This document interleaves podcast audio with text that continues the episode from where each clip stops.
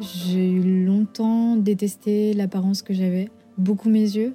Je pense que c'est très commun pour les personnes asiatiques qui vivent dans des pays occidentaux. Mais vraiment, les yeux, ça a été une source où euh, je détestais mes yeux à un point que euh, je pensais limite me faire de la chirurgie esthétique. Je me suis rasé les cheveux. Ça a été un grand pas pour moi euh, parce que j'en avais marre en fait de correspondre à ce qu'on attend d'une femme asiatique, des cheveux longs, euh, dociles. Euh, enfin, il y a beaucoup de fétichisation des femmes asiatiques et je voulais plus du tout correspondre à tout ça. Et me raser les cheveux, c'était un peu pour moi le je coupe tout en fait. Je coupe tout de ce qu'on attend d'une femme asiatique, occidentale, d'une femme tout en fait. Peut-on être belle ou beau quand on est asiatique? Quel impact a notre physique, notre corps, sur notre identité? L'apparence physique peut sembler être un sujet superficiel, mais c'est la première chose que l'on voit et que l'on montre de soi. Un premier indice sur son identité. Quand on grandit dans un pays dans lequel la majorité de la population et les modèles ne nous ressemblent pas, qu'on soit enfant d'immigrés, adopté, métissé, comment construit-on son rapport à son corps, à son identité et à celle des autres? Pour répondre à cette question, à l'occasion du projet artistique As Identité, j'ai interrogé des modèles d'un jour, juste après leur shooting photo. Nous avons parlé de rapport au corps, à la beauté, du regard des autres et des clichés, mais aussi de confiance en soi, de féminisme et de sororité. Le témoignage que vous vous apprêtez à écouter est l'une de ces confidences sonores. Belle écoute.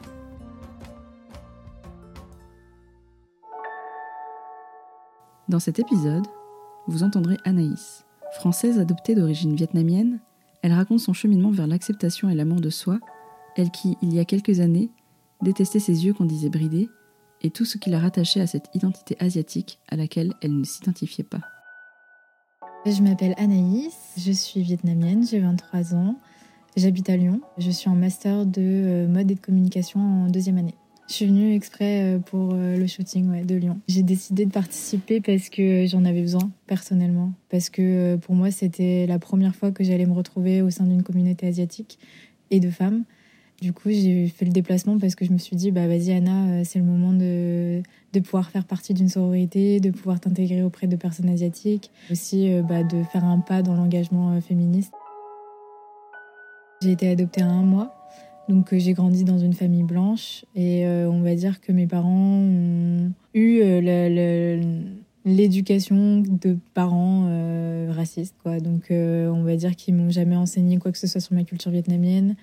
Euh, ils m'ont jamais parlé de mon pays, ils m'ont jamais apporté de ma culture, enfin d'où je viens. En fait, ils ont fait comme si j'étais française, enfin française comme on l'entend. Ils ont fait comme si j'étais blanche et du coup, j'ai jamais eu d'amis vietnamiens, jamais eu d'amis asiatiques. Et je me sens toujours euh, en décalage avec les, les personnes asiatiques parce que j'ai l'impression que moi j'ai pas leur culture et en même temps je m'adapte pas à la culture française. Donc j'ai toujours ce cul entre deux chaises de ben j'appartiens à personne en fait. Du coup là c'était un peu pour moi le c'était très très important pour moi de venir parce que c'était euh, mon moment à moi euh, dans ma vie de me retrouver avec ma communauté asiatique parce que je suis en train de renouer les liens avec ma culture et je suis en train de chercher ma mère biologique, je suis en train de chercher ben, mes racines, euh, d'où je viens, enfin qui je suis et chose que j'ai toujours voulu bafouer parce que j'ai tellement intégré qu'il fallait que je m'adapte euh, au modèle français, euh, intérioriser tout ça. J'ai jamais voulu savoir quoi que ce soit sur le Vietnam, jamais rien. Pour moi, j'étais française et j'étais pas vietnamienne. Et du coup, bah, là, je suis en train de, commencer à accepter bah, le fait que oui, j'habite en France, mais il y a une part de moi qui est vietnamienne. Et puis, on me le rappelle euh, constamment. Comme toutes les personnes asiatiques ont subi le racisme anti-asiatique. Soit je suis ramenée au fait que je suis adoptée, euh, de par le fait que, et c'est, pas leur faute, mais les personnes asiatiques, parfois, quand elles viennent me parler, elles me parlent en vietnamien. Quand je vais dans des boutiques pour acheter euh, au supermarché. Et moi, ça me ramène que, bah non, en fait, je sais pas parler vietnamien. Je parle français, que j'ai été adoptée. Donc ça, on me rappelle que bah, je suis adoptée et que je sais rien de mon, de mon pays d'où je viens. Et soit euh, on me rappelle par mon faciès que ben, je suis une Sintok, que je suis chinoise. Enfin, le racisme banal qu'on subit tous et toutes. J'ai eu longtemps détesté l'apparence que j'avais, beaucoup mes yeux.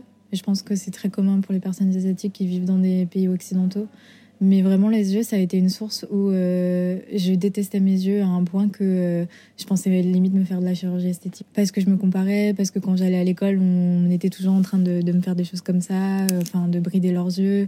On m'appelait beaucoup en anonyme J'étais dans un lycée et dans un collège pas ouf, mais on m'appelait en anonyme pour me demander si quand je faisais caca, je continuais à voir. Ou Madame Beauté, ouais. J'ai beaucoup de mal à me trouver belle parce que, bon, en plus de ça, mon, mon entourage était blanc, donc j'avais aucune comparaison avec des femmes asiatiques. Et puis je venais d'une campagne, donc je voyais jamais de femmes asiatiques. J'étais la seule asiatique avec mon frère, qui était aussi adopté. On peut pas dire que dans les médias, on voit beaucoup d'asiatiques. Et puis, euh, en tant que femme, en plus de ça, on est beaucoup éduqué sur le fait d'être belle, il faut être belle. Euh, quand on est belle, on est validé. Quand on dit d'une femme, elle est belle, c'est une sorte de validation. Donc on a toujours ce truc de quand on est femme, euh, de devoir être belle. Et le fait d'être belle, c'est euh, une connotation et ça nous donne une valeur à notre identité personnelle. quoi. Et du coup, on se construit beaucoup là-dessus de si on, on, est belle, bon bah ça va alors. Et du coup, bah, forcément, je me suis construite là-dessus, j'ai intériorisé tout ça. Le fait est que je me suis jamais trouvée belle et puis en plus de ça, mon corps ne correspond pas forcément aux standards de beauté qu'on attend et ni aux standards beauté occidentales, ni aux standards beauté asiatiques qui sont amenés par l'Occident, enfin la vision qu'on a de la femme asiatique. Euh, du coup, c'est très compliqué, malgré le fait que j'essaie de déconstruire tout ça. Euh, et le féminisme m'a beaucoup, beaucoup apporté sur euh, se déconstruire par rapport à la beauté, etc., les standards de beauté, la construction qu'on a en tant que femme sur notre apparence physique, etc. Et je le déconstruis, ça marche. Sur mon, visage, ça commence je commence à apprécier euh, mes traits de visage. Je commence à être même fière euh, d'être asiatique et d'être vietnamienne et, et de pouvoir exposer. Et c'est pour ça aussi que j'ai participé à ça.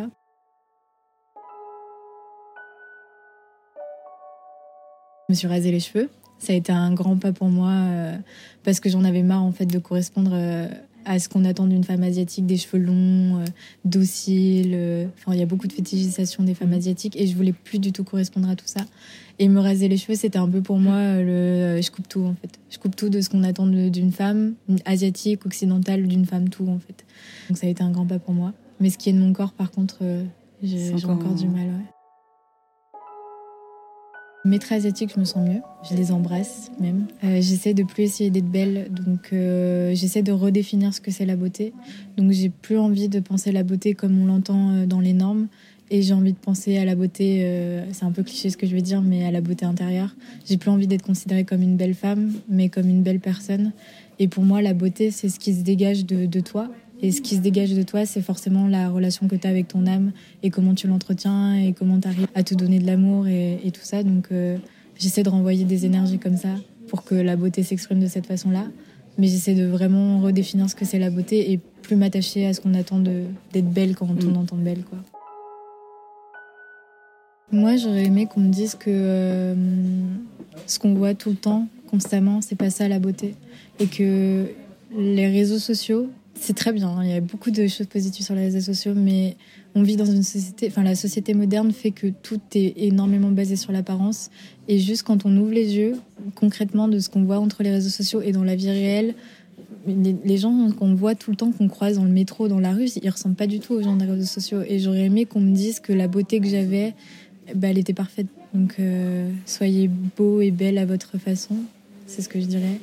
Et puis, euh, je pense que c'est très très important de se détacher de tout ce qu'on a, de toutes les normes qu'on a autour de nous, enfin qu'on a intériorisées, parce que du moment où on prend conscience des normes qu'on a intériorisées, on prend conscience que tout ça c'est une construction sociale et que c'est un mécanisme qu'on a ancré et que plus on le déconstruit, plus on se détache en fait de tout ce qu'on attend de nous. Et du moment où on, on se détache de ce qu'on attend de nous, en fait, bah, on est libre de faire ce qu'on a envie de faire en fait et d'être qui on a envie d'être. Vous venez d'écouter un épisode d'Asiatitude, le podcast qui met en lumière les questionnements, les talents et les cultures asiatiques en France.